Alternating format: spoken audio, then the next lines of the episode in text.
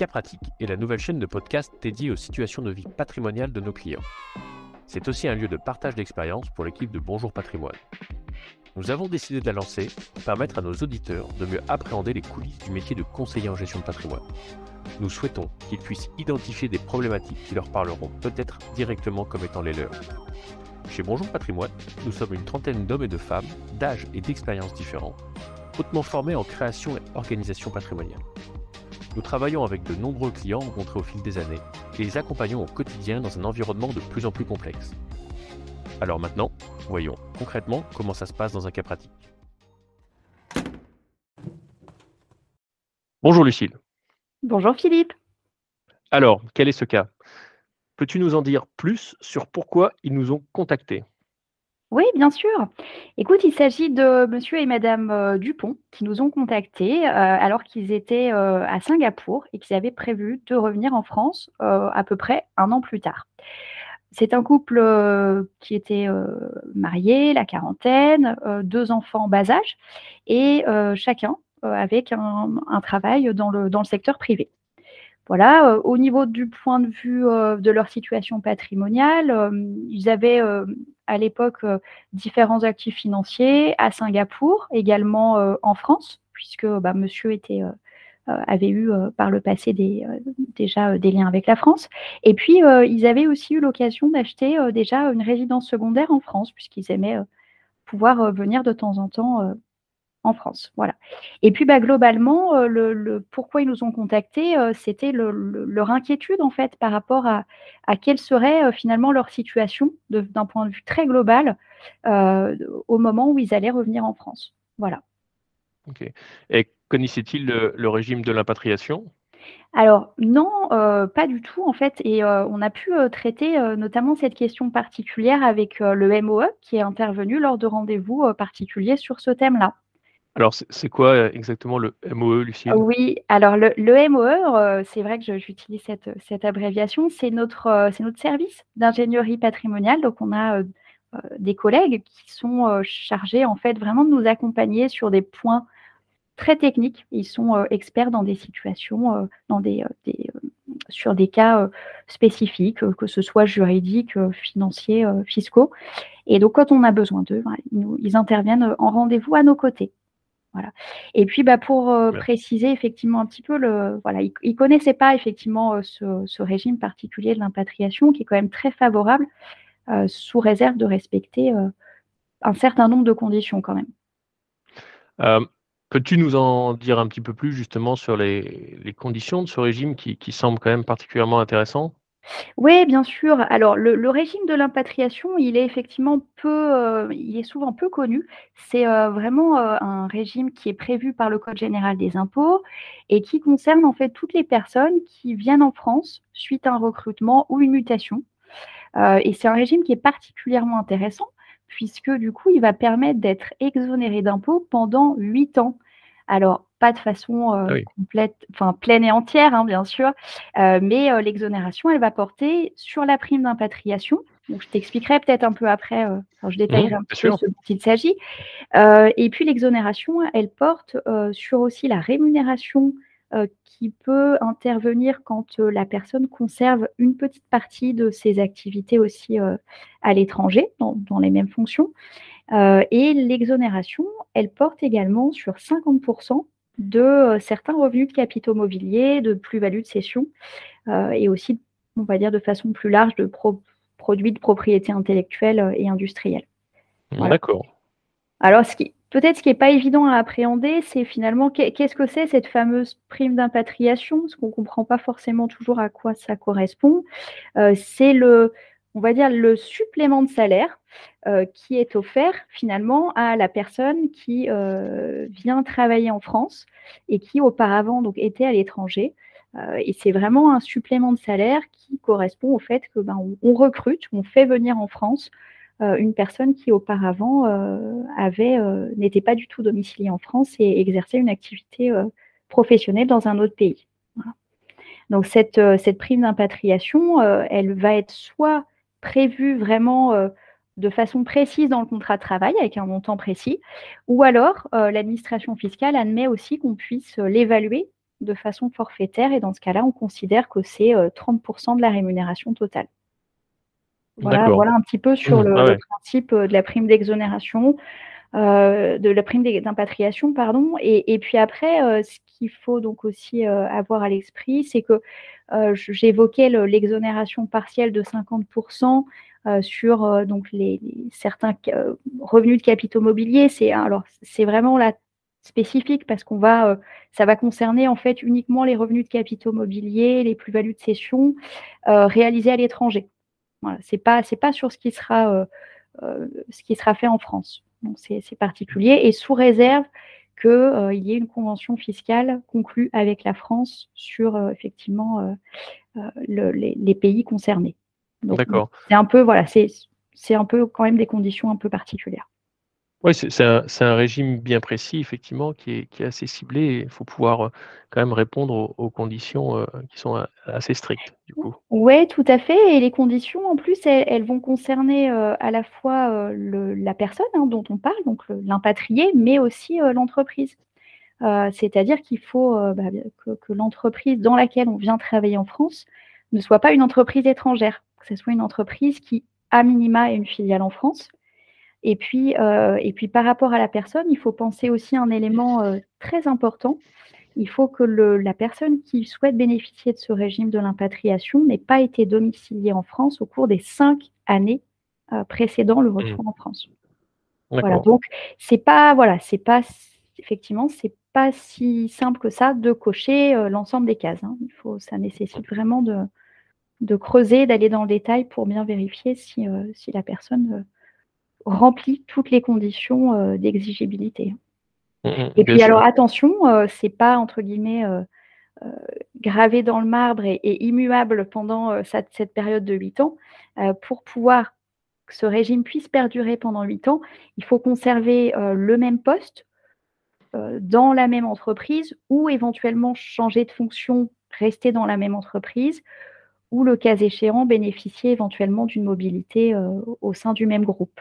Mais voilà, ça nécessite effectivement de ne pas euh, complètement changer euh, de contrat de travail avec une nouvelle euh, entreprise extérieure. et puis, chose qui paraît entre guillemets évidente, mais ça va mieux en le disant aussi, pendant les huit ans, il faut toujours être domicilié en France. D'accord. Ah bah, ok. Merci Lucille pour ces précisions. Pas de souci. sur ce, sur ce régime pour le coup, qui, est quand même euh, intéressant, mais, mais très, très, euh, très, très ciblé. C'est vrai que quand on a des, des, clients euh, expatriés, c'est important d'aller chercher tout, tout ce qu'on mmh peut, tout ce qu'on peut aller chercher en termes de, de petits avantages fiscaux X ou Y. et, justement, du coup, pour ces clients, qu'as-tu pu proposer comme, comme stratégie patrimoniale pour le coup? Pour, l'instant, euh, stratégie euh, plutôt de solutions financières, alors classiques, telles que effectivement euh, l'assurance vie, hein, puisqu'à partir du moment où on est, on revient, on est domicilié en France, on a accès, comme voilà, comme tout à, chacun en France, à l'assurance vie. Et puis aussi l'épargne retraite, avec une petite particularité, c'est que lors du retour en France, on a un système de plafond d'épargne retraite qui est, qui est triplé.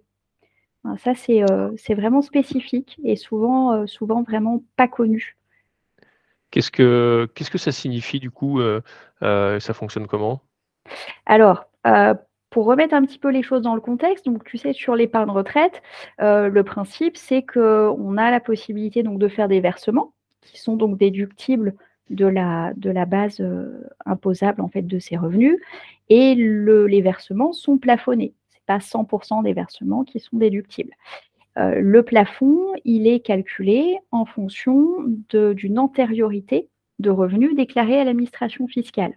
Or, bah, effectivement, quand on n'a pas été domicilié en France pendant les dernières années, on n'a pas de, de, référence de revenus imposables en France qui puisse servir de base de calcul pour le plafond de déduction. Donc, en principe, euh, ces personnes-là ne devraient pas avoir euh, du coup euh, accès à un plafond de déduction lors de leur année de retour.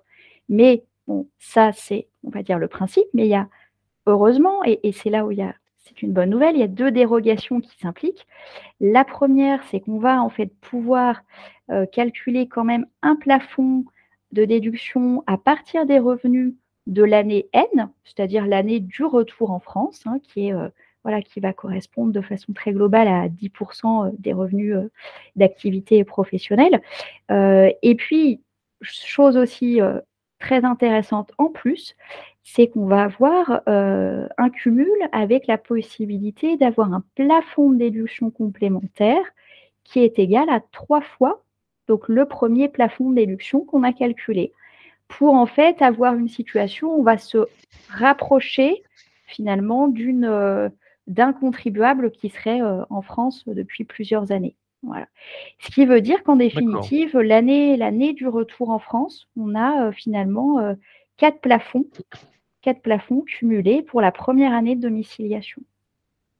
Ce qui est quand même assez, assez avantageux et, et, qui permet effectivement du coup d'encore optimiser, on va dire, la situation fiscale au retour en France. Mmh. Bien sûr, ça c'est clair. Très très très très intéressant comme, euh, comme point.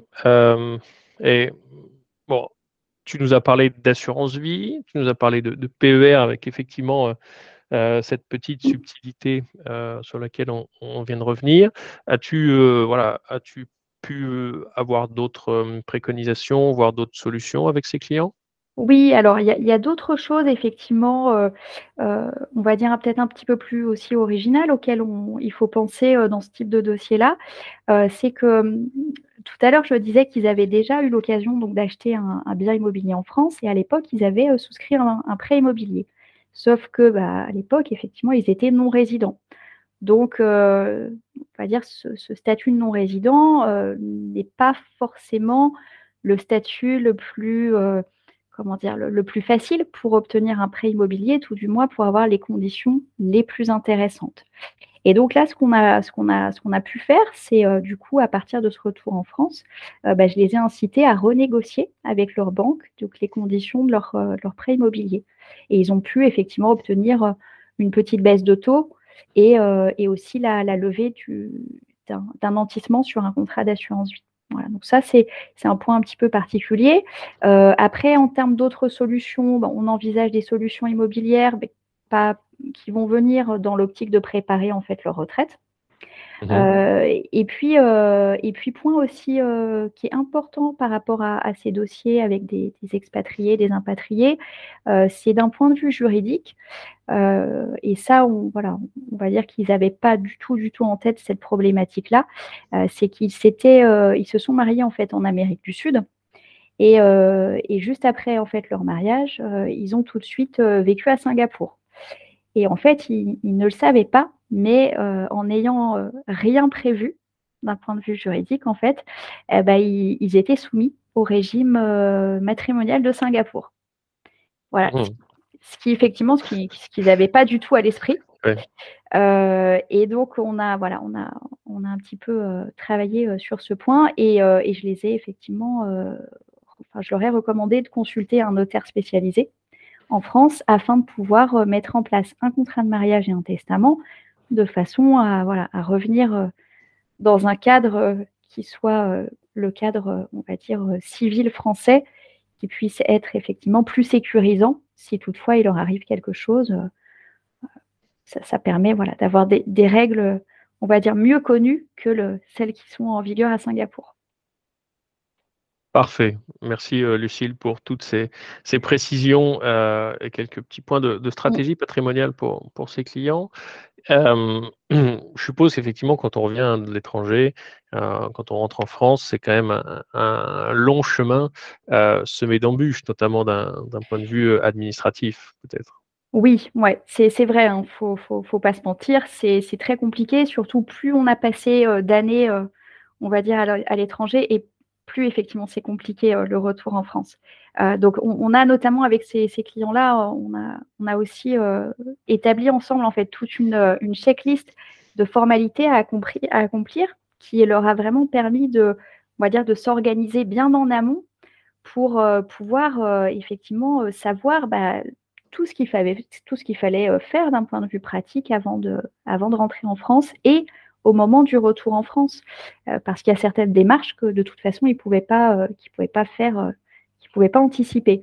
Mais, mais ça, ça va concerner, on va dire, des, des, thématiques très variées. Ça peut être des formalités douanières, des démarches à faire auprès du consulat, pouvoir faire bah, retranscrire éventuellement un permis de conduire, faire les, démarches auprès de la sécurité sociale pour avoir une carte vitale, ce qui paraît tout bête, mais effectivement ce qui est bien utile.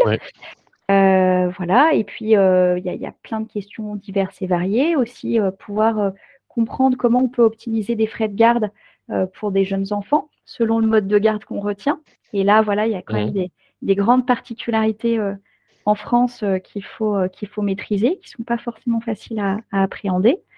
voilà, et puis, et puis un point aussi qui est assez, assez important peut-être à mettre en avant pour, pour les impatriés, c'est le, on va dire, le, long chemin euh, et la patience avec laquelle il faut s'armer pour euh, face à l'administration fiscale. Parce que, euh, parce que quand on n'a pas été domicilié en France pendant très longtemps, bah, il faut repartir à zéro. C'est-à-dire bah, voilà, avoir un, un accès impôt.gouv. Ça peut paraître comme ça très basique pour nous, euh, mais euh, c'est pas si simple que ça. Euh, et ensuite, voilà, il y, a, cet aspect-là déjà. Et puis, et puis en plus, voilà, une fois qu'on a, on va dire qu'on est un peu rentré dans le cadre, il y a la vraie question des impôts et notamment du taux de prélèvement à la source, puisque quand on n'a pas d'antériorité avec l'administration fiscale, ben finalement, c'est le, c'est le taux de prélèvement à la source non personnalisé qui s'applique. Euh, sur les salaires. Et là, euh, voilà, ça peut faire des, on va dire, des grosses sueurs froides sur les premières fiches de paye. Donc, il faut après, voilà, pouvoir euh, faire les, remplir les imprimés nécessaires pour avoir le, on va dire, le, bon taux de prélèvement à la source personnalisé en fonction de sa situation familiale et, et aussi du régime de l'impatriation. Top. Donc, tu as pu accompagner aussi tes, tes clients sur cette partie-là. Hein? Oui, tout à fait. Oui, et bah forcément, je, me doute que quand on, quand on rentre en France, on n'a pas forcément le, le, même train de vie. Euh, on le sait, nos clients expatriés, euh, généralement, ont une très très forte capacité d'épargne euh, à l'étranger et qui, qui, qui, va chuter la plupart du, du temps quand on, quand on rentre en France. Oui, ouais. c'est un vrai, un un vrai sujet qui, qui effectivement aussi nécessite vraiment d'être préparé en amont et, euh, il faut beaucoup, voilà, il, faut, il faut passer du temps à travailler sur le nouveau budget puisque bah, voilà, nouvelle rémunération, nouvelles charges fiscales et nouvelles dépenses. Euh, tout ça, ça nécessite effectivement une bonne mise à jour pour euh, voilà, être dans, on va dire, dans une, une situation pour les clients la plus confortable possible par rapport au quotidien. Top. Très bien. Bah, merci Lucille pour euh, ton partage d'expérience sur ce dossier euh, où on voit vraiment euh, un accompagnement tout à fait transversal sur, sur le retour en France et, l'impatriation de, tes clients.